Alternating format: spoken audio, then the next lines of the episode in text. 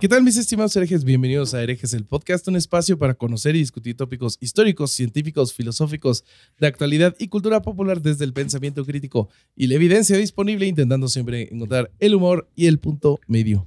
Amigos, qué bonito estar de regreso con ustedes. Yo soy Bobby y hoy en Bobby sosteniendo objetos de tamaño normal les traigo un calcetín del corsario.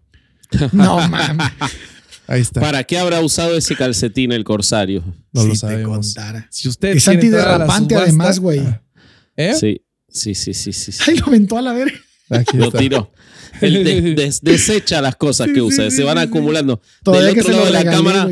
Del otro lado de la cámara hay una pila de cosas Sí. que él va tirando después de que hace esto y nunca más junta. Sí, sí, sí, sí, sí. Es un tiradero de Eh, basura. cuida los regalos que te doy, güey.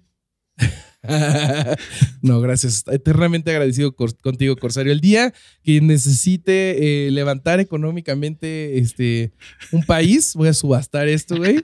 Y solo por tener tu ADN, sé que voy a recaudar mucho dinero. Pero bueno, eh, déjame que presento al- a nuestro primer coanfitrión, eh, Alejandro Vázquez Espilicueta, haciendo su mejor y, eh, impresión de un leñador vasco. ¿Cómo están? ¿Bien? Sí, Muy sí, bien. Yo estoy con no mucha voz, así que eh, primero voy a hacer lo que corresponde, que es decir que se suscriban al canal de Herejes el Podcast. Estamos en el camino de llegar a los 100.000, ya estamos, para cuando escuchen esto, pasamos los 70.000. Estamos muy contentos con cómo sube la suscripción, pero no sé, vos, te estoy hablando a vos, a vos, te estoy mirando además, que no te suscribiste, que mirás todos los episodios, que venís los domingos y no te suscribís. No sé, o sea, decidite, decidite, ¿sos seguidor de herejes o no? Eh, eso es lo que queremos, suscríbete, gracias. Muy Después, te voy a decir que voy a hablar poco hoy porque estoy con la voz tomada y eso me llama a um, algo que me dio mucha risa esta semana, que empecé a darme cuenta que existen eh, tres mensajes que llegan de manera periódica, no me fijé si por las mismas personas o distintas, pero uno referido a mí, que es que interrumpo mucho, ¿no? No. Otro En referido a Bobby, noticias, el agua moja. otro referido a Bobby que es que se ríe demasiado. Y otro referido al corsario en Que el no que habla. dice que no habla, Ah, exacto. güey, sí. Muchachos, es así el programa. O sea, hay Es un lo que montón hay. de podcasts. Hay un montón. Yo no voy a dejar de interrumpir. Bobby no va a dejar de reírse y el corsario no va a O dejar sea, de olvidarse que está en el podcast. Y, y yo no voy a dejar de disfrutar los episodios como si fuera audiencia. Exacto. Vayan a uno donde no interrumpan, porque no es que no estoy diciendo que esté bien o mal, les estoy diciendo no va a cambiar. Pero, Somos pero, pero esto. aparte, pero aparte, Somos vieja, esto. hay- hay y nos gusta importante. que sea esto. El día que nosotros no querramos hacerlo así, No, se van a te dar voy a cuenta. interrumpir y me vale madre. Dale. Es, es, es este. Es, no, no nada más es lo que hay, es lo que siempre ha sido herejes. Y además, tenemos episodios donde uno habla un chingo. Tenemos episodios donde uno interrumpe un chingo. Sí. Y tenemos episodios donde nos reímos un chingo. Así es, güey. Ni Es pedo, así. güey. Siento- siento Así que es el está- programa. Y nos siento que- gusta así, aparte. Y lo vamos a seguir haciendo así. El Siento- episodio pasado no me callaron el hocico a mí. O sea, ni pedo. Sí, así es. Estuvo muy bien. Oye, pero siento que es esta gente que va a un restaurante en la mañana y le dice al mesero, oye, ¿no tendrás omelette sin huevo? Así. Claro. O, lo- o- o es la misma audiencia que nos escribe para decirnos que deberíamos de hablar de algo, güey. Sí, Es ¿para probable. ¿Para cuándo? Vayan, vayan, hay otros programas. Si no les gusta cómo lo hacemos, no les estamos diciendo que estemos, que esté bien o mal. La es bienvenida más amable. Bienvenidos al programa, pero si no quieren, no nos oiga. Claro, si quieren, quieren que hereje sea otra cosa y no escuchen hereje, gente. Ya está, herejes es esto. Ya, y ya los estoy viendo el domingo. El episodio Sí. empieza en el minuto. Ay, qué hueva. Bueno, a los que no consideran todo eso, suscríbanse, por favor. Sí. Sí. Y a los que consideran todo eso, no se desuscriban. Eso también les pido. No, Sí, no se no. escuchen más. No Suscríbanse, nos pero escuchen enojados. más. Exacto, suscríbanse. Ay, enojados. ¡Qué sí. coraje! Este, bueno, pasemos con el siguiente. Eh, el David Cronenberg de este body horror llamado Herejes el Podcast. El Corsario. Estoy Alejandro seguro que Durán. no sabe Qué quién es. Cronenberg. Que- sí, sí, Pero sí. sí ha visto sus Ah, muy películas, bien, algunas. ¿Sí? Ah, mira, qué Sí. bueno. Qué, qué gusto tenerte de regreso, Rob. Yo sé que ya pasó un episodio donde te tuvimos, pero sigue siendo Sí. un orgasmo múltiple tenerte aquí. Ay, qué lindo, Y más porque el tema de hoy está bien chingón porque involucra a un chingo de gente que yo conozco y con la que seguramente voy a terminar peleado después de hoy. No sé. No sé si vas a terminar peleado, ¿No? güey. No, no Ah, sé, bueno. no sé. Está, está controvertido el tema de hoy. Eh, y si quieres, Ajá. vamos empezando. Amigos, Dale. hoy vamos a hablar del método o los métodos Montessori. Pero antes del método, déjame decirte que se me olvidó otra vez, güey, que Chunchos tiene Ya productos habíamos de terminado. bien vergas. Así que suscri- suscríbanse, no, no se Lo buena que está la nueva que nos mandaron, Sí. que va a salir. Ah, sí, está sí, buenísima. Así que chunchos.mx, píquele, vaya, compre tacitas, bolsitas, playeras, herejes del podcast. Eso. Ya, vaya. Vaya, vaya, vaya, vaya. Eh, ahora sí, eh, querido Corsario, ¿tú sabes Dime. qué es el método Montessori? Eh, sí y no. Tengo una vaga idea Ok, si sí, quieres. de lo, este, de lo que he leído. Me parece que es un, un método interesante para aquellos niños que tienen pedos con hiperactividad y cosas así. No lo sé, ese es mi juicio, pero platícame, Sí. platícame. Eh, pues miren amigos, eh, el International Montessori Institute dice que el método Montessori es la propuesta pedagógica de María Montessori, basada en la observación científica de niños y niñas, eh, sus diversas frases- fases de desarrollo a lo largo de la vida, sus potencialidades, sus intereses y sus capacidades. Este método eh, gira alrededor de dos principios, ¿no? Que es los niños deben tener libertad para desarrollarse y aprender a su ritmo y eh, que debe de haber un ambiente preparado para que puedan aprender, ¿no? Con orden, belleza, eh, de tamaño adecuado, eh, real, donde cada elemento ha sido seleccionado por un motivo específico para su desarrollo. Pero atrás de este método está la creadora, ¿no? Y, no sé si han alguna vez visto su, biografía, pero pues vamos a platicarlo un poquito porque pues de ahí es de donde, de donde viene este revolucionario en su momento método. Eh, María Tecla Artemisa Montessori nació en Chiavara- eh. Chiaravale, provincia de Ancona, en Italia, el 31 de agosto de 1870. Eh, su familia era burguesa y era católica.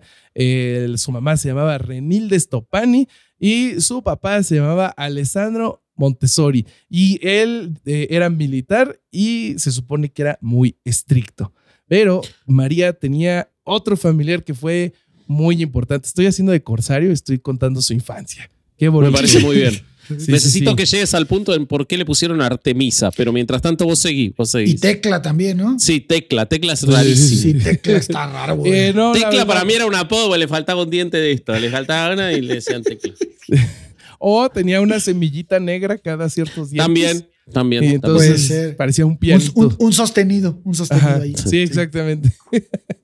Eh, Diste en la tecla, Corsario. Sí. Pues mira, había- tenía ella otro familiar que fue muy importante en su niñez, que era su tío Antonio Stopani. Él fue Ajá. abad y fue geólogo, paleontólogo y uno de los fundadores del Museo Cívico de Ciencias Naturales de Milán. Ah, un Eh, crack. Sí, era un crack, crack muy Y reconocido. la mamá también era una pinche eminencia. güey. Así de ella no encontré nada que tú Sí, encontraste, güey. devoradora de libros, claro. Sí. Sí, sí, la mamá de ella era, además tenía unas ideologías muy cabronas. Sí. Era sobrina de Antonio Stopani, este, que fue un filósofo y científico importante de su época, güey. O sea, él- ella se le reconoce porque era una persona sumamente culta güey, y esto lo transmitió a, a- a su hija. Ah, pues eso me hace mucho sentido, pues por, por lo que vamos a ver ahorita. Yo lo que me encontré como anécdota de, eh, de Stopani, Antonio, eh, es que él, él era un, un apasionado alpinista. Y entonces, cuando podía, se llevaba a María de, de caminata. Y en esas caminatas, ella le hacía todas las preguntas que podía y él se las iba contestando como si fuera una persona que lo fuera a entender, a pesar de ser ella una niña. Entonces, pues Claro. lo que dices me hace sentido porque seguramente él tenía una, ah, un método similar con, con su sobrina.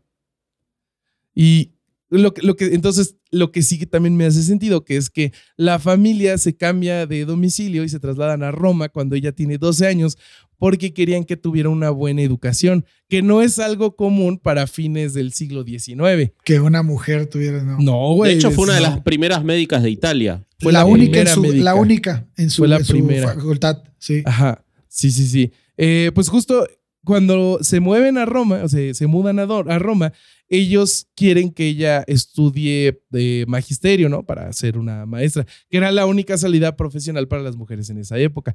Pero ella tenía ideas diferentes. Entonces, eh, cuando tiene 14 años, años, empieza a estudiar ingeniería en una escuela técnica. No termina, se sale y empieza a estudiar biología, tampoco termina y termina en la Universidad de Roma, donde eh, ahí sí se gradúa en 1896 como la primer mujer médico en Italia. Se me hace bastante Tremendo. cabrón. Que, Este- que, esa, que esta parte de su vida es interesante porque ella batalla para entrar a la universidad. Sí. El rector no la quería dentro y su papá no quería que estudiara medicina. Entonces Es genera correcto. una distancia con el padre muy cabrona debido a esta decisión. Sí, sí, sí, sí. Es que imagínate, imagínate, o sea, uno lo estamos diciendo como una línea al margen. Imagínate lo que debía ser en un lugar que todavía sigue siendo cada vez menos, pero machista como es la medicina. Sí. eh, una mujer metiéndose a querer estudiar sola en los claustros con un montón de tipos y graduar. Graduarse, perdón. Eh, se- le deben haber hecho la vida imposible, se le deben haber hecho muy Sí. difícil. Sí, sí, sí. Sí. Mucho Pero, mérito. pues, A pesar de- Probablemente, eh, perdón, no, estoy especulando, pero tantas dificultades eh, que debe haberle costado a ella, debe haberla- la debe haber puesto a pensar mucho en la educación, ese tipo de cosas. Pues- no, yo no encontré nada de eso, pero me, me suena que sí debería de ser. Porque sí, después se clava por completo en, en educación y Claro. sí, pero, pero, bueno, ¿cómo sigue entonces? Eh, pues mira, a, a partir de, de- de que ella se, entra en, a estudiar medicina, eh, demuestra ser una estudiante brillante. En 1894 gana un premio por un trabajo sobre patología general. En el, 80 y- en el 95 gana una plaza como asistente médico en un hospital de mujeres y otra en un hospital de hombres sin recursos. Y eh, entra en la clínica psiquiátrica de la Universidad de Roma y empezó a trasladar su pensamiento hacia otras disciplinas. Eh, ella fue miembro de la clínica psiquiátrica universitaria eh, de Roma. Más tarde estudió antropología y obtuvo un doctorado en filosofía. Asiste a uno de los primeros cursos de psicología experimental. Porque si, si le están poniendo atención a las fechas, ella fue contemporánea de Freud. Claro. Eh, y ella, eh, es- es- lo que según encontré, desarrolló su propia clasificación de las enfermedades mentales, pero no la pude encontrar. Entonces, eh, ahí póngale un asterisco a, ese- a esa idea. Eh, tiene un romance con Giuseppe Montesano, que era psiquiatra y uno de sus profesores, eh, del cual nace su hijo, Único Mario. hijo. Ajá, que pues fue enviado directamente y discretamente con una nodriza y pues ella hizo como que no lo conocía, ¿no? Lo visitaba, pero Eso, decía, "No". eso, esa, eso se me hace bien cabrón de su historia cuando la Sí. estaba leyendo, porque hay muchas cosas en las que ella se impone. Por ejemplo, en el estudio ella se impuso a su papá, a pesar de que su papá quería que fuera maestra, ella se fue a todos lados donde su papá no quería. Esto le generó un- una, una gran, un gran, una, gran- una gran distancia con él, se pelearon, se dejaron de hablar y él la perdona, se supone en la historia, hasta que ella hace el speech este en la escuela de medicina y alguien le dice que su hija va a hablar y él va y se, se emociona tanto de lo que dice que se abrazan y, y- y la perdona. Ay, Pero hermoso. cuando nace su hijo, dice, ahí ella sí dijo, no mames, no, no está bien visto una madre que no esté casada y lo manda a- a- con, a- con su familia a que lo eduquen y ella Sí. se olvida de él. De hecho, Bueno. el, el niño se entera de que es su mamá hasta ya súper grande, pensaba que era su Cuando tía, la mandan y a una escuela Montessori, Y- dice, "Ey, un Y momento. ella- Y ella lo presentaba como su sobrino, güey. Entonces-. Pero no, no podrá ser que le fue muy útil. Vos imaginate, estaba Bobby contando los lugares en los que fue ascendiendo y consiguiendo trabajo siendo la única mujer médica. ¿No le sería muy cómodo eh, el decir, no, bueno, este hijo no me hago cargo y poder Pero seguir eso fue anterior al, al, nacimiento, ¿no? yo, la- yo la- encontré. cuando Está bien, yo- pero lo tenía que sostener todos esos trabajos. Ah, bueno, sí. Es que yo Tenía encontré- que Pero es que sostener ella esos abandona trabajos. eso. Pero, pero ver, yo lo que encontré es que había muchísima presión social so- sobre ella para que se casara con este señor, pero ella elige no casarse y dejar al hijo con la nodriza, porque si tú te casabas con mujer en esa época y querías trabajar, lo tenías que hacer solo con el permiso con Claro. el esposo. Ahí está. Entonces, esa es la razón que yo encontré para Ah, ok, que... ok, ok. Ok, sí, sí, sí, sí, sí. Pero pues el rompimiento le causa una profunda desilusión y pues, eh, o sea, esto se me hace una pendejada que lo diga el artículo donde lo encontré, pero dice que esto es lo que hace que ella se afilie al movimiento feminista. Yo creo que son muchas otras cosas, eh, pero bueno, se afilia al movimiento feminista y eh, representa a Italia en los congresos de Berlín en, el, en 1896 y en el de Londres en 1899. Em, Trabajando en esta institución psiquiátrica, ella observa a unos niños que eran considerados ineducables. Y pues los niños estaban ahí jugando con unas migajas, ¿no? En vez de comérselas. De, a partir de esto hace la hipótesis de que los niños estaban jugando con eso porque no tenían ningún material que, que estuviera estimulando su tacto, ¿no? Entonces que ellos lo que necesitaban en realidad eran materiales para desarrollar sus, sus sentidos, ¿no? claro. Em, entre eh, 1898 y 1900 trabajó con niños considerados perturbados mentalmente a raíz de esto. Esto fue lo que eh, le causó este interés. Y, y se dio cuenta de que estos niños tenían potencialidades que, aunque estaban tantito disminuidas, se podían desarrollar para que ellos pudieran tener cierta calidad de vida. Em, en 1898 en un congreso pedagógico en Turín, expuso la importancia de la educación y atención a niños con deficiencias mentales. En este punto, ella estaba completamente enfocada en, en niños con discapacidades, ¿no? Em, a partir de, esta, de estas eh, pláticas, eh, Guido eh, Baselli, Guido. a Guido, perdón, Guido Baselli le propuso realizar una serie de conferencias en Roma para presentar sus ideas. O sea, ella ya estaba despegando en la fama. Su- sus logros académicos y sus y profesionales, ¿no? Sí, sí, sí, sí, sí. No, es que el simple hecho de haber, de haber logrado este, ter- estar en una facultad donde no aceptaban mujeres y haber brillado ahí, porque.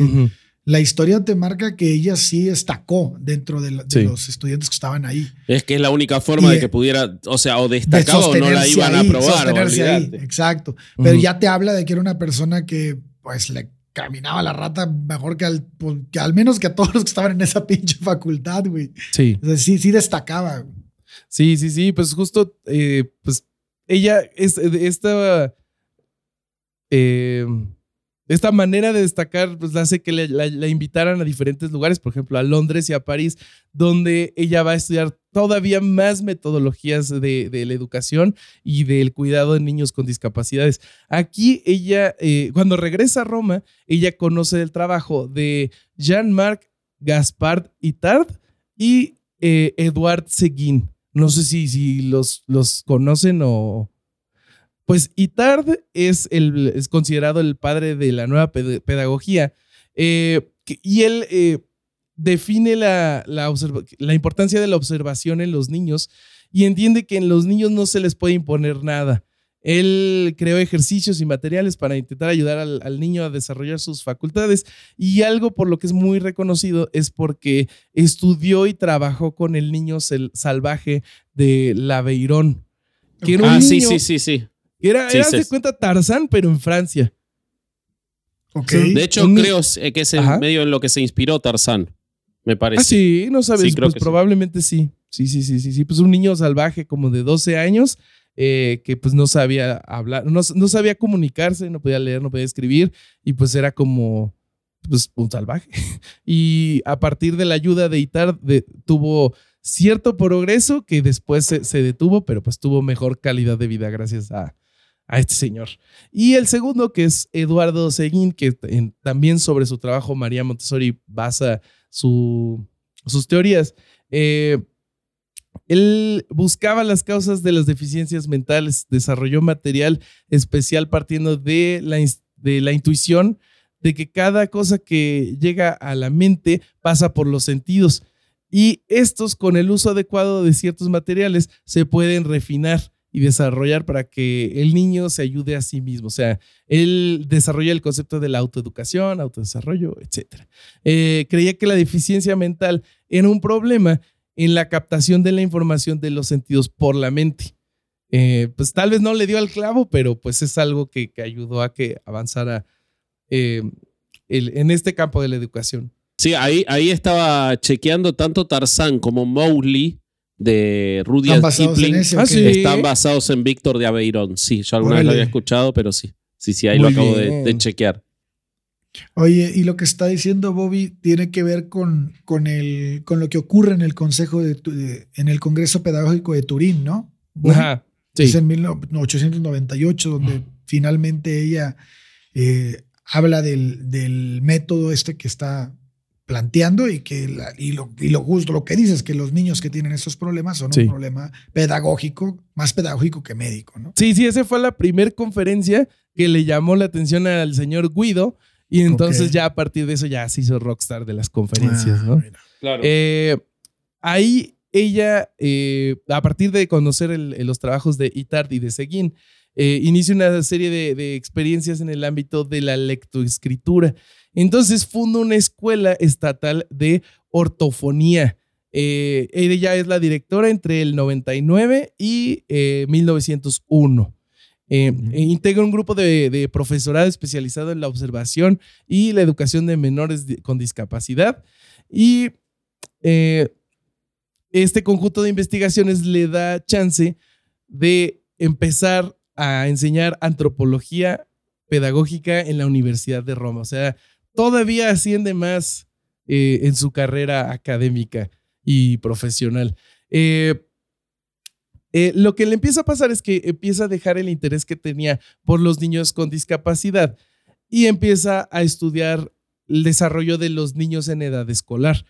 y a partir de, esta, de este, este, nuevo interés, en enero de 1907, ella funda la primera casa de bambini eh, que es un lugar donde los niños y las niñas eh, tendrían la oportunidad de aprender siguiendo los métodos que ella estaba desarrollando. Todo eh, esto lo está haciendo con apoyo del Estado, por lo que dijiste, exactamente. ¿no? Sí, sí, sí. Pues mira, Eso es muy importante, me parece, y no puede dejar de destacarse el hecho de que en ella la época, ¿no? No, más allá de eso, por supuesto, pero creo que ya ella demostraba cómo seguramente tenía una, una persona con una insistencia muy fuerte y una convicción muy fuerte. Pero no, yo no iba a eso iba a cómo ella lo estaba haciendo todo para gente que tenía necesidad, de gente que estaba eh, expulsada de la sociedad, chicos que estaban eh, dejados en la sociedad para la educación y todo eso. O sea, era un método para incorporar gente a la educación que la sociedad, eh, respecto a los cuales la sociedad había renunciado un poco, me parece. Que esto es lo que la parte de los biógrafos que, trabajan el la esencia de, su, de, todo su este, emprendimiento de educación, güey, es que la, le ponen una como aureola, güey, la hacen, la hacen parecer una santa, o sea, porque es el, camino que ella toma y lo, los, los intereses y las, los objetivos que se traza, pues son súper Está, está, pensando en la sociedad más, más fregada, güey. Y, la verdad que está güey. Está buenísimo. Sí, sí. En una pues sociedad además como la italiana que todavía tenía eh, muchísima importancia la cuestión elitista, los condes, la, sociedad rica, o sea, la división de clases en Italia. Tenía una, y los pobres eran y los pobres en Italia eran muy pobres, ¿eh? Sí. Pues sí, eh, lo, cómo sucedió esto de la fundación de la casa de Bambini fue justamente lo que dice Vasco, fue impulsada por el Instituto Romano eh, de Ibeni Stabili que era un organismo que lo que quería lograr era la rehabilitación del barrio de San Lorenzo, en la capital de, Italia. Y esto pasa porque el director del organismo conoce a, Montessori a través de las conferencias. Eh, en realidad, eh, este centro lo que quería lograr, y esto lo cuenta María Montessori en su libro Il Bambini, era eh, reunir a los hijos de los residentes de un edificio con el fin de impedir que se equivocaran de escalera, maltrataran los muros y sembraran el desorden. O sea, era como un lugar de, bueno, vamos a echar a los niños ahí Y este, y pues para que no hagan desmadre. Y ella lo que hizo fue pues em- implementar su método para que ellos, los niños que estuvieran ahí, tuvieran un beneficio. Eh, además, o sea, algo que se me hace Pues chistoso para es que les- fueran niños, ¿no? También no mames. O sea, como que. ¿Cómo, cómo? Como que siento que también la rigidez de la época, que también ahora es rígida, este, no le permitía a los niños ser niños, güey. Ah, justamente, justamente eso era de, de lo más innovador, que trataba, eh, que le daba ciertos derechos a los niños y los eh, trataba como individuos, ¿no? no como Bueno, es que hay muchos sociólogos que hablan de que el concepto de la niñez es un concepto absolutamente moderno. ¿eh? Sí. No existía, o sea, ser, ese concepto de que esos chicos, eh, vos pensás que estamos hablando en la misma época o unos años después de todos los libros de Charles Dickens en los cuales te Ujú. mostraba cómo a los 6, 7, 8 años ya trabajaban en Eran fábricas. güey. Sí. Claro. O sea, la No, idea, y no- el concepto Sí. de infancia es muy moderno. Sí, Muy sí, sí. moderno. Y de- tan solo tienes que irte a la educación de nuestros padres y ver cómo los trataban de chicos, güey. O sea, eran, eran, tenían reglas que prácticamente hoy se las exponen a adultos, güey. Sí, y, Sí, y- no lo- y- y aparte hay que agregar el dato de que probablemente en, esas, eh, en esos edificios o en esas construcciones, el daño que causaran los niños con sus juegos era muy difícil de reparar también. Sí, claro. Sí, sí, También. Y, y- y lo otro que me llama la reflexión es, está buenísimo lo que hizo Montessori, ella, ¿no? Todas sus investigaciones, todo. Ahora tenía un, un- un campo de investigación a bajo costo, porque a esos chicos no le importaban a nadie. Si salía mal Sí. los experimentos de Montessori, realmente no le importaba a nadie si salía mal. Sí, sí, Híjole, sí. no había pensado en ese punto, güey. Sí es cierto. Eh, otra, otra de las cosas que, que se, consideró, se consideró muy innovadora fue que ella fue de las primeras personas en asociar el aspecto social de los niños y el pedagógico. Ok. ¿cómo lo hacía? Pues justo usando la parte de la enseñanza para impulsar socialmente a los niños. que hacía, ok. o ¿Cómo sea, lo lo que harían ahorita? Ok, Sí, exactamente. está Entonces, chido. lo, lo que Montessori propone es dos objetivos para este, para este lugar, que era procurar una vida mejor a quienes residieran en esta casa, la casa de Bambini, eh, basados en la higiene y la armonía familiar y social, y por otro, eh, perseguía la finalidad pedagógica. En, en este lugar, en la casa de Bambini, había una institutriz que era una persona que facilitaba el aprendizaje entre los niños y era quien hacía la mediación entre los padres y, este método de enseñanza. Los padres estaban invitados a entrar en el centro y seguir el trabajo de los hijos eh, e hijas siempre que respetaran las maneras y la propiedad de los menores. Eh, entonces te digo, muy, muy revolucionario Y, para... y ya dentro, y ya dentro de sus pláticas en las conferencias que había dado, ya ves, en, el- Ujú. en este ciclo de conferencias que tuvo antes del- del- de que llegara a allá implementar su educación en el modelo que estaba pensando, eh, en, en varias conferencias ella habla de cómo está en contra del trabajo eh, de los niños, que pongan a los niños a trabajar, también está en contra de la educación que no se le permita a las mujeres, o sea, ella trae Sí. Toda una, una, una dialéctica, una, una, un, este, un speech acá súper moderno, cabrón, para la Sí. época, rompiendo paradigmas y todo. O sea, es, es una persona adelantada totalmente. Sí, sí, sí. Y pues esta manera de estar tan adelantada le, le vuelve a hacer un hitazo y, su- y se vuelve a hacer todavía más rockstar, porque en 1909 publica su obra fundamental en donde eh, describe cómo el, el- el método de la pedagogía científica se puede aplicar a la educación de los niños. El, el libro se llama Il método de la pedagogía científica aplicado a la educación infantil nelle casa dei bambini. O sea, todo lo que ella fue implementando en esta casa, experimentando con estos niños pobres, lo escribe en este libro y fue un putazo. Porque gracias a ese éxito se empiezan a abrir nuevas casas de bambini por toda Ah, Roma. mira qué bueno. Y eh, ella deja la escuela original para expandir el método. O sea, para los curas del Vaticano era mucho más fácil encontrar chicos ahora. Estaban No. todos en, digamos, ya no estaban desperdigados por la calle, estaban en escuelas. Los recolectó. Parecería que sí, Claro. pero la- el modelo de María Montessori era, sec- era secular. Entonces no. No, se bueno, digo, de- podían ir de podían saber dónde estaban, no ah, digo que- bueno, sí, o sea, geográficamente estaban más localizables. Sí, sí, sí, sí, sí. Eh, en 1913 organiza ya cursos internacionales en Roma, en donde empieza a invitar a profesionales en la educación de todos, todos lados. Eh, como fruto de, de- de este trabajo, eh, la Sociedad Humanidad construye la primer casa de Bambini que ya no estaba en, en Roma, la construyen en Milán.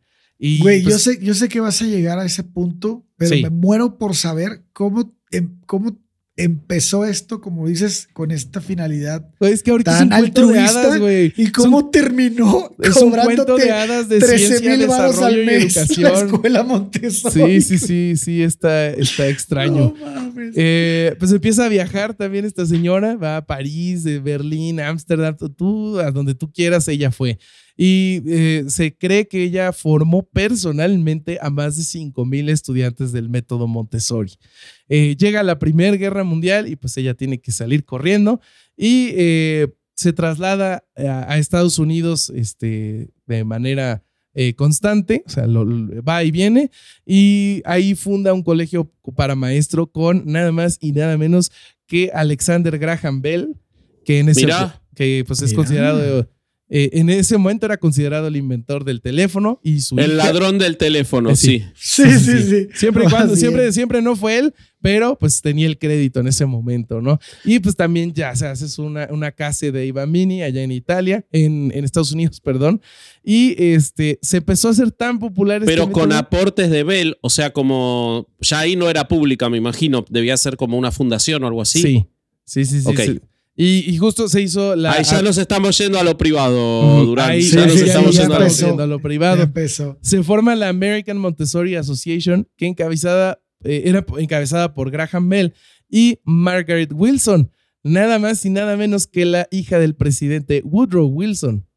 Entonces ya empieza así a subir de este, esferas, ¿no? Ya no, es, ya no es para los niños pobres en, este, en esta fundación. Em, en, el, en 1926 se funda la Real Escuela del Método Montessori con el apoyo de Benito. Oh. No mames. Sí. No mames. ¿Cuál? Benito Mussolini. Camelas. Ah, ok, No, pensé Mussolini, que Camelas. no, no, no, Camelo Ok, no. No, no, no.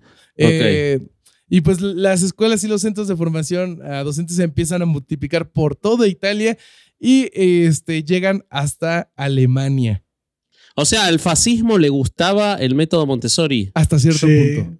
Porque mira, pero te voy, te voy a decir por qué le gustaban, porque en el 28 María Montessori le escribe una carta personalmente a Benito Mussolini y se las voy a eh, leer textualmente.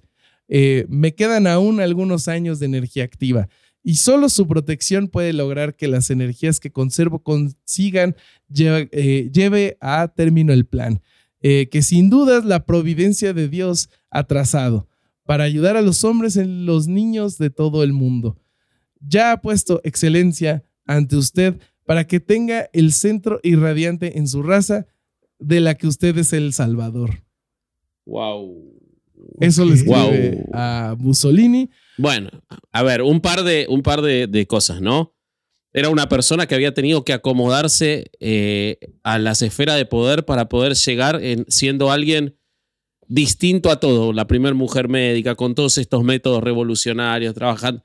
Y Mussolini era el que mandaba, o sea, no era que podía elegir a otro a quien mandarle la carta. no, no, no. Y ella Y otra cosa es que todos los viejos son fachos, entonces también ese factor, ese factor no puede ser omitido, ¿no? Sí. Este, pero. Pero también estuvo pero me- metida con Hitler, ¿no? Esta educación, güey. Sí, sí, es lo que acabo ¿Qué? de decir, que, que, Ah, sí. este, gracias al apoyo de Mussolini, las escuelas Montessori llegan a Alemania.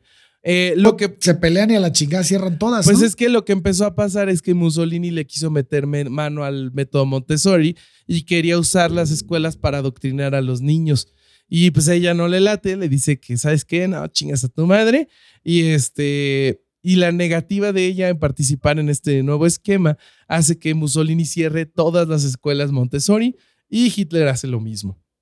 Entonces Mirá. ella dice, guácala el fascismo.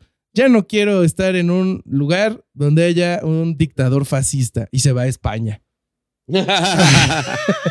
no, pero para, ¿en qué año se va a España? Eh, ahora te digo, en el. Nah, pero tipo de 39. Franco, ah, no tengo el año, no tengo el año. No, no lo tengo. Bueno, pero pues por ahí. Pero- de- de- de- Pero si era después del 28, así todavía no, estaba Llega Franco. antes de la guerra civil. Llega antes de la ah, guerra bueno, civil. por eso, por eso todavía no estaba Franco. No le levantes falsos, güey. Eh, Claro. Pero estalla la guerra civil en, en España y la familia Montessori deja Barcelona, que era donde habían estado viviendo, y vuelven Que a aparte. Barcelona era republicana. Sí. Sí, sí, sí, sí, sí. Y este, y pues emigran y dicen, ¿dónde no llegará tampoco el fascismo? Y se van a Holanda, ¿no? En, el, en 1936. Y pues Ana Frank nos puede contar que siempre sí llegó el fascismo en algún punto. este, y en esos siete años, de 1939 a 1946, ella se va a la India, entonces ahí empieza a hacer sus cursos y pues también Se logró- logró tanques con los Beatles. Sí, sí, sí. Y pues ya no me voy a seguir con su biografía, pues ya después ella este, muere de viejilla y pues así, ¿no? Eh, nos vamos a clavar en lo que son eh, los principios generales del, del método Dale. Montessori. O sea, ya de qué se trata, ¿no? Esta es la historia de cómo se creó el método. Ella llegó a escribir eh, y a detallar cómo se debería de llevar la educación de los niños, si no tengo mal entendido, hasta los 12 años. Lo que Decime por favor que puso que tenía que ser gratis. Por favor, por favor, por favor. Güey, la historia de esta madre es como la de la iglesia. Así empezó bien buen pedo y terminó siendo un puto imperio de mierda, güey. Eh, sí, un poquito, un poquito. A ver, bueno, ¿cómo Este, sigue entonces? Pues mire, ella, ella propone el pensamiento y el movimiento como principio eh, que estén estrechamente ligados. O sea, el movimiento eh, tiene que estar potenciando el pensamiento y el aprendizaje. El niño tiene que estar moviéndose. Tiene que haber libre elección. Eh, el niño tiene que estar, o los niños tienen que estar eligiendo las actividades a las que se van a dedicar en el día. Pueden elegirlas hacer eh, de manera individual o en grupo. Eh, tiene que haber interés. O sea, si un niño no está interesado en la actividad, no va a funcionar. Eh, la recompensa es interna. O sea, el método Montessori o los métodos Montessori no dependen ni de recompensas ni de castigos, a diferencia de la educación tradicional. Eh, ok. Eh, se aprende de y con los pares. Los grupos Montessori normalmente son de niños de diferentes edades, creo que es de 18 meses hasta 3 años y de 3 años hasta 6 años. Entonces estos niños de diferentes edades pueden aprender los más chicos de los más grandes y, y eso les, eh, en, en teoría les ayuda a socializar mejor. Em, Como si fueran hermanos, ¿no? El hermano menor siempre es más Ándale. Sí, sí, sí. Pero eso, eso en principio me parece que depende de cómo lo autoricen los métodos educativos de cada país, porque si los países tienen método educativo por graduación, por años, no pueden testar esas, esas, esos grupos de distintas sí edades. lo pueden adaptar, güey. Sí, México lo pueden adaptar para, para determinadas actividades, están todos juntos, pero en otras materias más tradicionales, que son las de la currícula, tienen que estar por su edad, me parece. No sé Por lo cómo menos lo es lleven a- en la práctica. Lo que sí sé es que hay escuelas Montessori eh, públicas en Estados Unidos, por ejemplo, que están, que cumplen con el currículum que piden para la educación básica. Entonces, no sé cómo lo hacen, la verdad, a esa te la debo. Em, se aprende dentro del contexto, o sea que el aprendizaje es situado en el contexto, significativo para que sea más profundo y rico que el aprendizaje en un contexto abstracto. Em, el maestro también observa y acompaña, eh, posibilita al niño actuar, eh, querer y pensar por sí mismo, ayudándolo a desarrollar confianza y disciplina interior. Eh, y pues el orden en el ambiente y en la mente, ¿no? Ellos intentan tener un lugar muy bonito para que el niño pueda tener este más orden mental. Em, en cómo identificar un centro Montessori, esto es de, una de las fuentes oficiales, se- ellos dicen que tienen que tener profesores altamente entrenados, que tienen que estar certificados, ¿no? Una certificación de escuela Montessori en Estados Unidos te llega a costar entre los 5.400 a los 9.000 dólares aproximadamente. ¡Hola, madre, güey! Sí, sí, sí, no es barato certificarte como profesor Montessori. Eh, edades Ustedes denle al fútbol, dicen ahí en. ¿Cómo, cómo? Ustedes denle al fútbol. no es para ricos esa madre. Sí, sí, sí. Este, los salones mixtos de los que les platicaba ahorita. eh, trabajo ininterrumpido centrado en los intereses del niño. O sea, in- el, el facilitador intenta que los niños pasen de una actividad a otra para que el aprendizaje no se de- detenga en todo el día y pues lo de que no hay premios ni castigos. Ahora, pasemos con la crítica por fin. Eh, a ver. Los ¿Hay críticos una de crítica Montessori a todo esto, güey? como estábamos diciendo, dicen que Montessori está muy caro. ¿No? Prueba Bueno, de es esto es, que los creadores de Amazon, Google y Wikipedia, eh, todos ellos hoy multimillonarios o multibillonarios, no, mil millonarios, no sé, eh, estudiaron en colegios que siguen el método Montessori. Eh, y me encontré un libro que es este de Cristina de Stefano, que se llama El niño es el profesor. Este es la, la promoción fue muy extraña porque es promocionado como la primer biografía de María Montessori en la que un autor externo a la organización Montessori obtuvo acceso a las cartas, textos y diarios de la fundación. O sea, que todas las biografías anteriores a esta habían sido escritas por gente que estaba suscrita al método Montessori, o sea, los adeptos. Ok. Y pues, Este Aunque esta persona que- secta, güey. eh, sí, sí, sí, No. está medio sectosillo, ¿no? No Así le como- digamos secta a cualquier cosa que después nos dicen, Ya. le dicen secta a cualquier Pero ya cosa. empezó, ya empezó, güey. Bueno, pueden ser muy fans. Pueden ser muy Dale, Sí, fans. dale, son fans dale, defensivos. dale, dale. Son fans Veamos. defensivos, digamos. Eh, pues lo que pasa con este libro es que pues sí retrata a, a Montessori de una forma muy angelical. O sea, hay momentos donde el libro dice que ella hablaba en una habitación y la gente lloraba. O sea, todos lloraban. Ay, en la no mames, Sí, sí, sí, sí, sí, sí. Pero lo que sí nos da este libro y se me hace valioso es que es una ventana para entender la evolución de cómo su método vuelve, se vuelve comercial. Por ejemplo, en una parte del libro cuenta cómo ella rompe con Samuel McClure, que era un empresario que le ayudó a promover el método en Estados Unidos. Uno de sus seguidores cuenta que a partir de esto, él él, él dice esto, me parece que ella ya no sabe quiénes realmente son sus amigos. Entonces parece que ella con el éxito y con eh, ser celosa de su método se empezó a poner paranoica. Em, también eh, ella temía que la popularidad de su método hiciera que se distorsionara y se diluyera. Ella quería que lo que ella había inventado se quedara puro, que nadie le pudiera mover más que ella. O sea, que fuera para pocos, básicamente. Pues más que que fuera para pocos, eh, que solo Que ella no admitiera revisión, güey. Está bien, pero eso requiere que sea para pocos, Bobby, porque si vos querés tener el control sobre los colegios que den el método y cómo se dé, lo tienen que ser necesariamente, van a poder ir poco, o sea, comparativamente pocos alumnos. Pues Que- claro, que yo sé- punto, sí.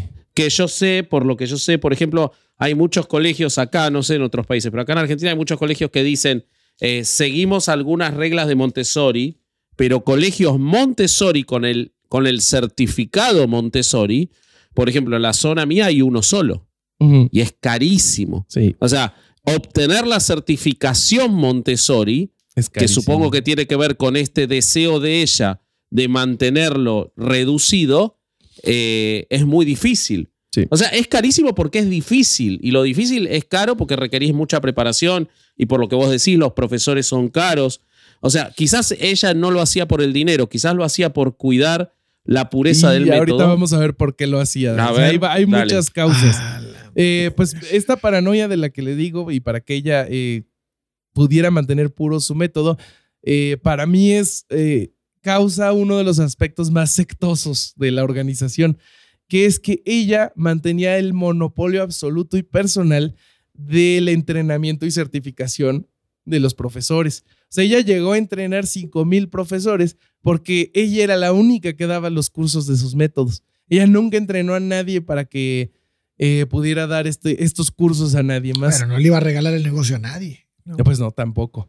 Eh, también Pero lo hacía por el negocio. O sea, ¿hay evidencia de que fuera una mina interesada en el dinero o Sí. es lo mismo? O sea, Sí, eh, estaba ah, interesada en el dinero. Ok, ahí Este, vamos. eso.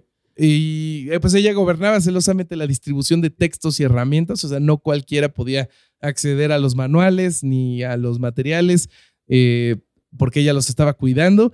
Y pues, una de las eh, razones por las que ella empieza a tener este interés comercial es que cuando ella cumple más o menos 40 años, y por la demanda de esos cursos, ella renuncia a la cátedra en la Universidad de Roma. Entonces, a partir de eso, ella y todos sus dependientes económicos se tienen que mantener de eh, el método Montessori, de los cursos, de los libros, materiales.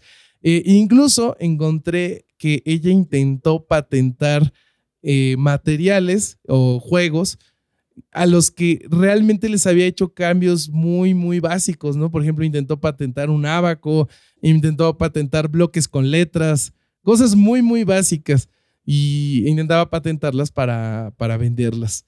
Em, entonces esto es lo que hace que ella sale de las aulas en los barrios carenciados y empieza a, entrar en estas escuelas de clase alta porque era la mejor manera de este, hacerlo redituable. En otra biografía que encontré de 1976 de Rita Kramer, ella sí es eh, miembro de, del método Montessori, por eso tuvo, obtuvo eh, acceso a las cartas y todo lo demás. Eh, cuenta cómo cada vez más este, María veía su trabajo como algo patentable. Y en palabras de Jessica Winter, el método ya no era algo para ser enseñado, era algo para ser vendido. Wow, ok, ok, ok. Eh, otra cosa que también se me hace que. Que tampoco siento que tiene tanto de malo eso, ¿no? Como que no, no está mal. en hacerlo. No está mal. Yo creo que las cosas, güey. Está para mí está perfecto. Pues para mí el problema, eh, que seguramente vamos a llegar a eso ahora cuando sigamos viéndolo, pero eh, el problema al que eso lleva es que ella creó un método para chicos que tenían carencias afectivas y educativas que los llevaba a no poder estar preparados para la sociedad.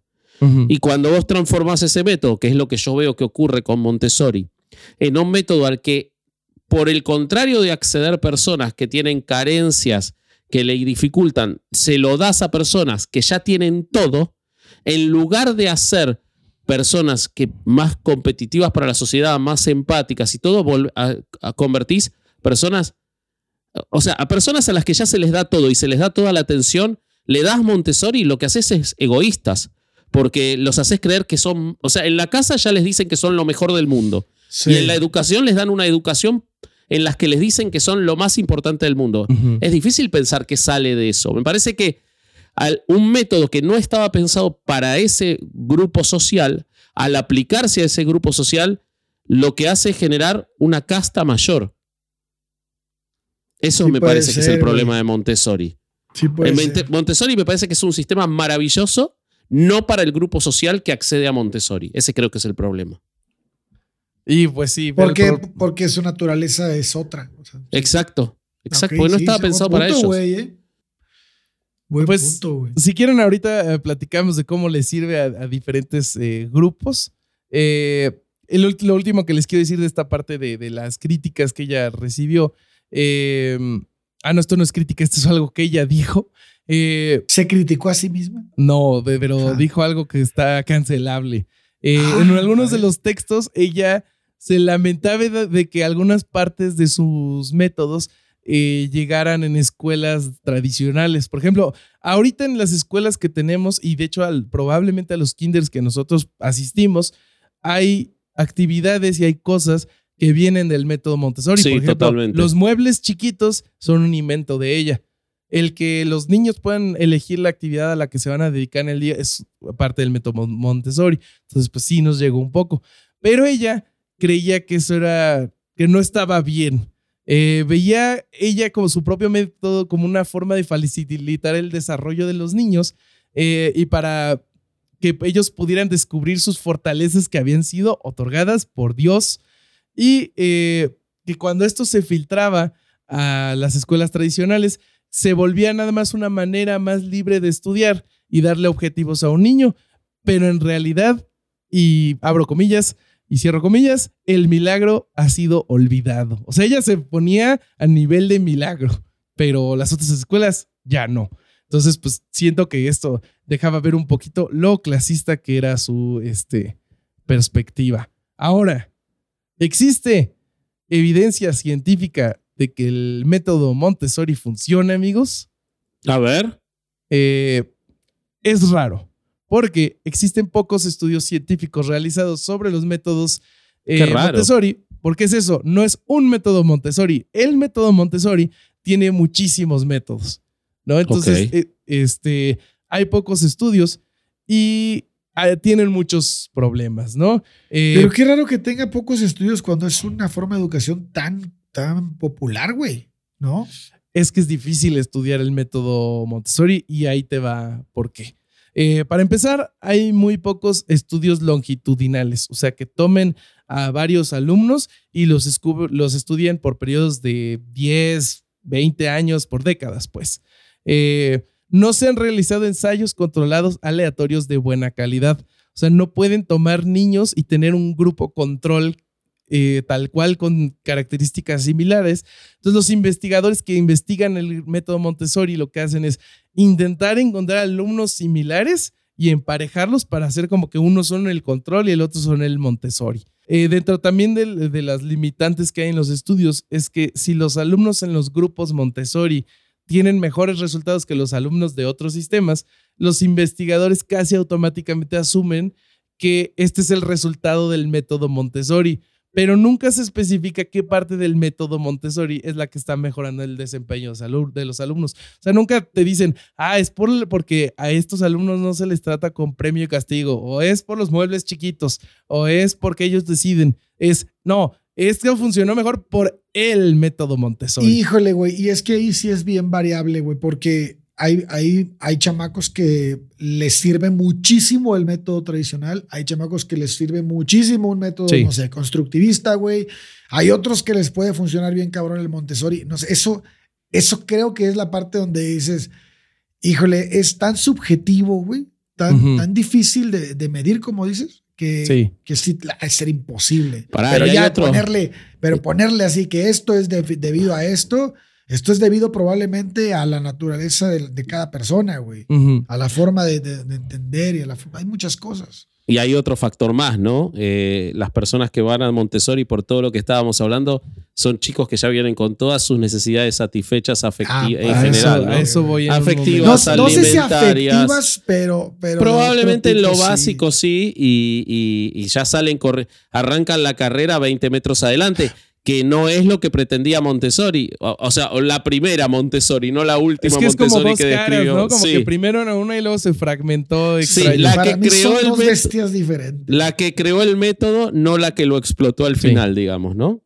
Sí, sí, sí. Eh, ahorita platicamos más eh, este, de, ese aspecto, nada más terminando eh, los defectos de los estudios. Eh, encontré también que las diferencias en la implementación del método Montessori no son tomadas en cuenta en los estudios. O sea, cuando hay estudios del método Montessori, rara vez tomen en cuenta más de una escuela Montessori. Claro. Y muchas veces ni siquiera se toma en cuenta más de un salón de niños. Bueno. Sí, sí, sí, sí, sí. Eh, tampoco se especifica realmente qué es un salón Montessori. O sea, no todas las escuelas que se llaman a sí mismas Montessori se adhieren a, los principios o tienen a los profesores certificados o están acreditados por una organización. Totalmente. O sea, son diferentes. Eh, también no todos los niños pasan el mismo tiempo en el sistema. O sea, Montessori desarrolló el, el sistema hasta los 12 años, pero hay escuelas que lo dan hasta los 6. O hay escuelas que hasta tienen preparatoria Montessori. Hay escuelas con secundaria completa Montessori, sí, totalmente. Que es un sistema que ella no terminó de desarrollar. Ella ya no terminó la secundaria Montessori. Entonces, pero ahí siguen y en los estudios pues no lo, no lo delimitan. Y por último, los grupos seleccionados para los... Perdón, que no necesariamente es algo malo, ¿no? Porque muchas veces sobre escuelas filosóficas, pedagógicas, los sucesores toman las bases y pueden continuar un desarrollo, ¿no? No, creo que sería un poco cerrado pensar que el método, un método, sobre todo un método científico, pseudocientífico, como sea, no, no, si no hay la evidencia científica necesaria, no sé cómo llamarlo, pero un método pedagógico que se cierre con la muerte de la fundadora, ¿no? Eso no es necesariamente malo mientras siga esos lineamientos y, sus objetivos, ¿no? No, y Sí, que sí, las sí. escuelas que, que de alguna manera han logrado ser exitosas son las que fusionan varias técnicas de diferentes de formas de enseñar, de pedagogías, y que al final este, pues dan una, una educación como más integral, no sé cómo explicarlo, pero eh, eh, siento yo que son las que más éxito tienen, ¿no? Las que dicen, ok, no nos vamos a, a cuadrar en esto nada más, sino que vamos a tratar de sacar lo mejor que pueda tener esto, lo mejor que puede tener esto Mm. otro, y hacer una fusión y lograr, este, pues, acaparar más cosas en, un solo, en una sola institución. Sí. Eh, Ahora, también hay que decir algo. Montessori es una palabra muy favorable al esnovismo en nuestro mundo actual. Ah, O sea, vos le pones Montessori y hay gente que ni siquiera, Ni siquiera sabe, total. saben que fue una. Claro. Hay gente que ni siquiera sabe que fue una persona y le interesa porque se habla en determinados eh, núcleos. Es una marca, güey. Es una Claro. Es un- de determinados hecho, es una marca registrada en muchos países, güey. No sé, güey. Ujú. Sí, pero Sí, sí, hay sí, sí. productos Montessori que no tienen nada que ver con María Montessori. Sí, sí, Pero sí, bueno, se- seguí adelante entonces. Eh, el último defecto que les contaba es que eh, los grupos de los estudiantes que se eh, escogen para estos estudios son muy pequeños y los demográficos no son muy variados. O sea, sí, o sea, y resumiendo todo esto en el ejemplo que platicaba Vasco, la mayoría de los alumnos Montessori vienen de familias de alto nivel socioeconómico y en diferentes estudios educativos, los niños de alto nivel socioeconómico casi siempre tienden a tener mejores resultados en diferentes contextos educativos. Claro. Es lo que decíamos hace rato. Pero ya sea digo. dentro, dentro del Montessori como en el, sistema tradicional. Exactamente, Al porque niño rico parten con le va bien. Ajá. Pues Y es que de entrada, güey, generalmente, no en todas, pero la mayoría de las familias que están en esa posición, pues tienen a su mamá todo el día, güey. Sí. Están, no trabajan, este, tienen esta libertad, güey. O, o el papá, o sea, cual, cualquiera que tenga en este, en este caso el, el, el, este, el, el, Sí, ¿cómo se- sí. el lujo de poder estar con su hijo todo el día, güey. Porque, puta, eso es neta, si es difícil. Sí, o sea, la Una- educación Pero es en que además- también promedio es no puede hacer. Pero es que además son colegios en los que en general, sea Montessori o no, se le va por el lado del alumno, se le facilita obtener ventajas. O sea, no, me parece que, eh, o sea, estaría bueno juzgar, claro, vos decís no hay estudios, habría que comparar Montessori contra otros colegios del mismo Ahorita nivel socioeconómico y capacidad para ver si les gana. Eso sería lo útil. Ah, ahí vamos, ahí vamos. Este, justo, último comentario de, de- de- de la parte social del, del Montessori. Encontré un reporte que demuestra que las escuelas públicas Montessori en Estados Unidos, incluso esas, no representan a la población eh, del distrito al que sirven. O sea, ah, mira. en la escuela pública Montessori hay niños de clases eh, de nivel socioeconómico más alto y de un demográfico más blanco que el distrito al que representan. Wow. Pero eso es casi prohibido en Estados Unidos, ¿no? No puedes, No. si son públicas, no puedes estar en un distrito ajá. donde no es, no es el tuyo, güey. Te metes Y pero- en un pedo, ¿no? No, Pero no, no, o sea, no. son niños, son niños de ese mismo distrito, pero van los blancos y van los más de, de más dinero, ah, ya, aunque, sea pública. aunque sea pública. No sé A cómo lo hacen, pero pues. Y te No, sacan pues, por calificaciones, seleccionan, boludo, güey, claro. Claro, Sí. lo seleccionan de alguna manera. Sí, sí, sí. Ponen Y un pues- paro para eliminar raza. Sí, y pues mira, ahora sí, hablando de los estudios, quería sacar todo esto del camino, o sea, porque si solo nos vamos a los estudios, creo que podemos quedar sesgados y no darnos cuenta de que pues los estudios están lejos de ser perfectos, pero pues sí describen más o menos cómo puede funcionar el, eh, el método. El, el estudio o uno de los estudios más de mejor calidad que existe sobre Montessori fue publicado en la revista Science por eh, Lillard y Elsquest, en do- con donde comparan a dos grupos de niños, uno de 5 años y uno de 12 años. Para el grupo de niños de 5 años, este, el grupo de Montessori que se com- comparó con eh, alumnos de escuela tradicional, eh, se encontró una diferencia significativa en habilidades académicas, eh, que es reconocimiento de letras y palabras, decodificación fonológica y matemáticas. También en función ejecutiva, habilidades sociales y teoría de la mente. En el grupo de niños de 12 eh, se encontraron diferencias significativas en las áreas de escritura de historias y habilidades sociales. Igualmente, en estos estudios, los alumnos de los grupos Montessori respondieron que tenían un sentimiento mayor de comunidad hacia su escuela que los alumnos de la escuela tradicional. Entonces, este estudio en lo que concluyen los autores es que el método Montessori, cuando es bien implementado, y pues bien entre comillas, eh, puede lograr habilidades académicas y sociales iguales o mejores que el sistema tradicional. Eh, otro de los estudios que encontré eh, investigó las diferencias entre. Perdón, perdón, pero, pero eso es lo que había descubierto Montessori en las escuelas para niños carenciados 150 años antes. No, bueno, pero, aparte no nada más existe una hipótesis. ella hace una hipótesis y no, tiene datos este, cuantitativos. bueno, no tiene datos cuantitativos, es relativo porque ella ve el éxito de una escuela y abre otra escuela y, y vuelve a pasar lo mismo y abre otra escuela y vuelve a pasar lo mismo. O sea, no tiene los datos, sí, es verdad, no, está, no hace un estudio, pero ella puede ver que esos chicos que estaban aislados, que no los dejaban jugar, que no, eh, todo eso, cuando ella le aplica ese método, mejoran su sociabilidad, mejoran su vinculación social, mejoran sus expectativas de futuro. O sea, ella es, eso es el método Montessori, me parece. ¿no?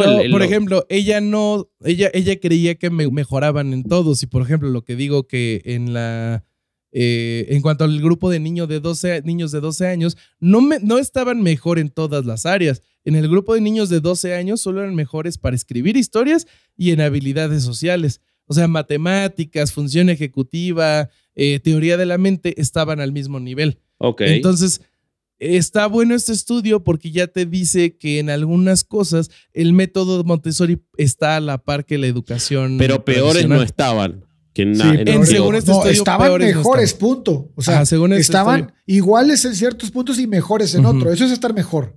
Claro, peores no estaban. Peores Y, la otra es que esta comparativa únicamente se estaba haciendo con la educación tradicional, no con otras educaciones que hay hoy en día, ¿no? Sí, sí, sí, sí, sí. sí. Eh, otro de los estudios que encontré es sobre los materiales. Pues ya ven que pues, la marca Montessori y pues de la parte más cara de abrir un lugar de estos es que tienes que tener los materiales adecuados. Encontré un estudio en donde se, se usó un grupo, bueno, se usan tres grupos de una misma escuela Montessori, en donde dos de los grupos trabajan con los materiales autorizados y el grupo restante eh, trabajó sin los materiales. Entonces, en estos lo que pasó es que el grupo que trabajó sin materiales avanzó más en reconocimiento de palabras y letras y en función ejecutiva, mientras que los grupos que trabajaron con los materiales Montessori avanzaron más en vocabulario, teoría de la mente, matemáticas y solución de problemas. Eh, entonces, como que hay evidencia más o menos, o sea, no tan bien fundamentada de que podría ser que tuviera algunos beneficios, pero los estudios no son de gran calidad. O sea, sí sirven, pero no para todo. Y tampoco hay un estudio grande para determinarlo. Sí, o sea, no hay un estudio en el que podamos decir de manera contundente es mejor. Entonces, en esto que decía el corsario de, sí, o sea, es que podemos hacer un híbrido, el, problema es que no tenemos investigación suficiente para saber qué métodos son los efectivos de, este sistema y pues de algunos otros. No, pero qué métodos estoy en cabrón, o sea, que todo el método sea efectivo, yo la neta tendré mis dudas. Pero que ciertas cosas de un método funcionen, creo que eso es mucho más fácil de comprobar, güey. O sea, agarrar ciertos matices de, de, sistemas diferentes y decir, ok, esto nos funcionó en absolutamente todas las escuelas donde lo propusimos. Y esta parte la podemos extraer. O sea, no es para mí casarte con un método de que todo tiene que funcionar así. Eso se me hace como que, híjole, es lo mismo que quería ella al principio, que nadie le metiera mano, pero pues se supone que un buen método está en constante evolución, güey. Porque se enfrentas a problemas diferentes. es, eso que se detuviera la evolución del método Montessori es algo que ella misma causó. Eh, el ella solo enseñar los cursos y solo ella escribir los libros hizo que ahorita todos sus seguidores le tengan miedo a innovar. entonces ahorita cuando ellos tienen un método que tiene que como 60 años, eh, se tenga que... Más. Sí, pues sí, más. Este, se tenga que enfrentar a contextos nuevos, pues hay que modificarlo, ¿no? Hay que innovar. Y pues... Es que sí, güey. Y nadie se atreve porque pues se alejarían de la pureza de lo que es el método y pues para ellos eso es pues es un símbolo de estatus, de pertenencia. Bueno, eso es muy dogmático. No, Mm, no te voy a es- decir y- sectario, pero sin duda es muy dogmático. Sí. Es Sí, como sí, sí. cuando, los, es cuando los, los, los abuelos dicen en mis tiempos se educaba realmente. Sí. Y ya hoy es lo mismo, güey. O sea, no, mismo. cabrón, cambian las cosas, güey. Igual nosotros de viejos vamos a andar diciendo esas mamadas, tal vez. No sé, güey. Pero el chiste Sí, porque es dices de viejos como no- si no fuera ya. Bueno, Vasco sí, pero los demás no somos. Ah, o sea, Ah, sí, sí, sí, sí, sí. Vos sos la juventud somos representada. la juventud. Sí, No, sí. Márcale es que es ahorita así, por güey. teléfono para que suene su cuernófono. Desde que usa la gorra esa de El Ash Nokia, el. Nokia. De Ash Ketchum se cree joven y Ash- hasta Ash Ketchum se retiró. Ya y él es sigue viejo, la gorra. ya sí. es viejo, güey. Sí, sí, sí, sí, sí, sí. Eh, pero, pero sí se renueva, querido Roberto, porque aparecen, eh, aparecen muchos productos que son Montessori. Sí. Ah, sí. ¿Cómo Y yo qué? creo que, yo creo que teniendo en cuenta que estamos este, ya cerca de la hora, eh, déjenme contarles porque hay un producto en particular que a mí me tiene los huevos secos. Quiero decir eh, que, que yo lo he visto en mucha gente, sobre todo en Instagram y, y padres primerizos que suelen comprarlo, y que son las camas Montessori. Claro, la cama Montessori es la que tiene las esposas, ¿no? Para ponerte así. No, no es esa. Es una Ah, cama ah, que ¿no? va a- acostada ¿Ah, al no? piso. Ah, no, no. Eh, es No. una cama que está acostada al piso, eh, que si la ven, la, la van a ubicar enseguida, parece como un tipi de, de- de indios, como medio modificado. Esa cama Montessori que se vende en todos lados y es carísima, también se las conoce como cama del suelo, eh, porque se ah, supone cuál es. ¿Sabes que qué he sigue la filosofía, Montessori, ¿no? ¿Sabes, sabes qué he Eh, escuchado? sí. Que Sí. esta cama es la peor idea porque si te compras una, eh, tienes que estar preparado para que tu hijo te esté chingando todas las noches. Claro, esa cama impulsa la libertad de movimiento y el respeto por el desarrollo natural del niño, porque el chico se puede bajar, subir, o sea, al no estar elevada. Pero, pero los estudios han demostrado que lejos de ser ideal, tiene muchísimos problemas la cama Montessori. Así. Así que si usted está pensando en comprar una cama Montessori a su niño pequeño, sepa primero que la Academia Estadounidense de Pediatría define un espacio seguro para dormir en niños de 12 meses o menos, aquel como que es una cuna, una cuna de viaje o un Moisés, y no la cama Montessori, por las siguientes razones. Hay riesgos de asfixia y atrapamiento más grande que en una cuna tradicional. Suelen tener un colchón colocado directamente en el Sí. suelo, sin marcos ni estructuras elevadas. Esto puede crear un riesgo de asfixia si la cara del bebé queda enterrada en un colchón más suave que el que las familias suelen usar. El colchón de cuna suele ser mucho más firme, mucho más firme, para efectivamente que la cara del niño no se pueda hundir. Por eso es que no se pone a los niños en colchones de adultos. Bueno, el colchón de la cama Montessori puede ser peligroso para eso. Eh, La aumenta, pese a que estás puesto sobre el piso, los- las camas Montessori aumentan el riesgo de caídas, porque al no haber barreras, cuando los nenes empiezan a rodar, gatear o intentar ponerse de pie, pueden caer, por más que esté en el piso, pasan del colchón al piso fir- eh, firme y se pueden caer por la falta de barreras. Ok. Pensemos en un de- niño que no sabe caminar bien, ¿no? La, ma- la mamá de Polet estudió en la escuela. La mamá de. Paulette tenía, eh, le puso la arriba una cama Montessori, pero eso es distinto. O sea, se la puso arriba de la cama. Arriba de la cama tradicional le puso una cama Montessori, sí. Sí, sí, sí, sí, sí. No, mames, están Este, bien averiados, güey. También hay mayor accesibilidad a los peligros. O sea, para algo tienen barrera las cunas. Al Sí. no haber esa barrera, los chicos están mucho más eh, cercanos a los peligros del entorno que están eliminados con la barrera de una cuna. Por ejemplo, enchufes, objetos pequeños, cables. Un chico que se puede levantar por la noche puede eh, tener más acceso a esos peligros. Eh, la Academia Estadounidense de Pediatría ha proporcionado pautas para crear un entorno seguro para los bebés a fin de reducir el síndrome de muerte súbita y las camas Montessori no entran en esos parámetros de seguridad. Así que es muy importante que no les vendan la marca. O sea, puede estar buenísimo el colegio Montessori. Eso no quiere decir que todo lo que diga Montessori sea mejor que lo que Sí. no dice Montessori. Seguro va a ser más caro, pero Ah, no sí, quiere decir que sea mejor. Sí, sí, sí. Puede que funcione, puede que no, pero va a ser más caro. Pues que Sí. Pero ¿sabes qué no es más caro? ¿Qué? Suscribirse a este canal de YouTube para que lleguemos a 100 mil suscriptores. Eso, eso es gratis. de eso hecho. es gratis, güey. Gratis, sí. güey. No, no pagas. Sí. No, no, no. Sí, y, sí, sí, sí. y sí, nos sí. ayudas a acariciar nuestro frágil ego.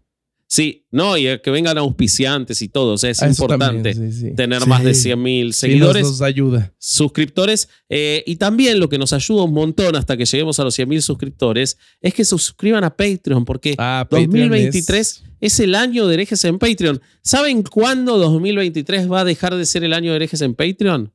Cuando se acabe Cuando sea 2023. 2024. Cuando empiece 2024 y 2024 sea el año de herejes en Patreon. Pero mientras tanto es 2023, el año de herejes en Patreon. Estamos subiendo dos contenidos por semana de manera rigurosa y no pavadas. O sea, acabamos de subir al borre que en el que si uno frena se puede ver el momento exacto en el que se le rompe el corazón por una carrera de bicicletas para la cual quería entrenar un mes.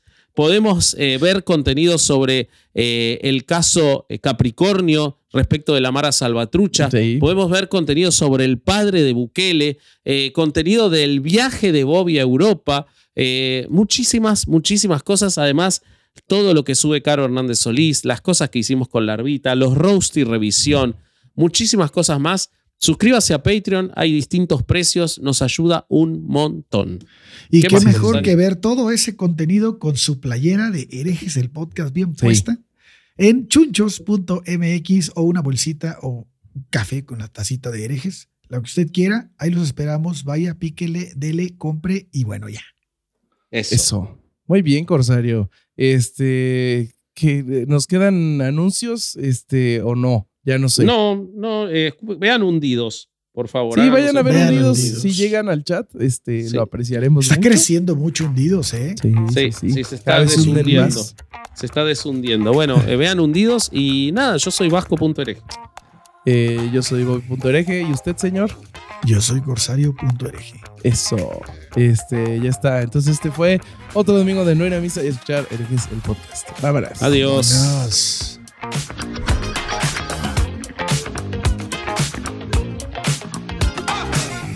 Pero vos traes a un chico en el que todo el tiempo los padres le están diciendo, vos sos lo mejor del mundo, vos sos lo mejor del mundo, y lo llevan a un colegio en el que le dicen, vos sos lo mejor del mundo, vos sos lo mejor del mundo. Va a salir creyéndose que es lo mejor del mundo, obviamente. Va a salir siendo argentino, güey. No, va a ¿Qué salir siendo- va, va a salir, nosotros somos lo mejor del mundo, es distinto. It's time for today's Lucky Land horoscope with Victoria Cash. Life's gotten mundane, so shake up the daily routine and be adventurous with a trip to Lucky Land. You know what they say your chance to win starts with a spin. So go to luckylandslots.com to play over 100 social casino style games for free for your chance to redeem some serious prizes. Get lucky today at luckylandslots.com. Available to players in the U.S., excluding Washington and Michigan. No purchase necessary. VGW Group, void where prohibited by law. 18 plus terms and conditions apply. ¿Estás listo para convertir tus mejores ideas en un negocio en línea exitoso? Te presentamos Shopify. Tal vez no lo sabías, pero nuestro podcast More Than Mamis es un negocio y lo empezamos por supuesto para desahogarnos y hablar sobre la maternidad, no para convertirnos en expertas de ventas y del e-commerce. Así que sí, necesitábamos ayuda para vender nuestro merch y poner en marcha nuestra tienda. ¿Y cómo suena con Shopify? Llegó otra venta. Shopify es la plataforma de comercio que está revolucionando millones de negocios en todo el mundo. Ya seas un emprendedor desde tu casa o desde donde sea, Shopify es la única herramienta que necesitas para iniciar, administrar y hacer crecer tu negocio sin dificultades. Con Shopify puedo gestionar pedidos, envíos y pagos desde cualquier lugar, brindándote toda la información y estadísticas de tus ventas al detalle. Regístrate para un periodo de prueba con tan solo un dólar al mes en shopify.com barra sonoro, todo en minúsculas. Ve a shopify.com barra sonoro para llevar tu negocio al siguiente nivel. Shopify.com barra sonoro.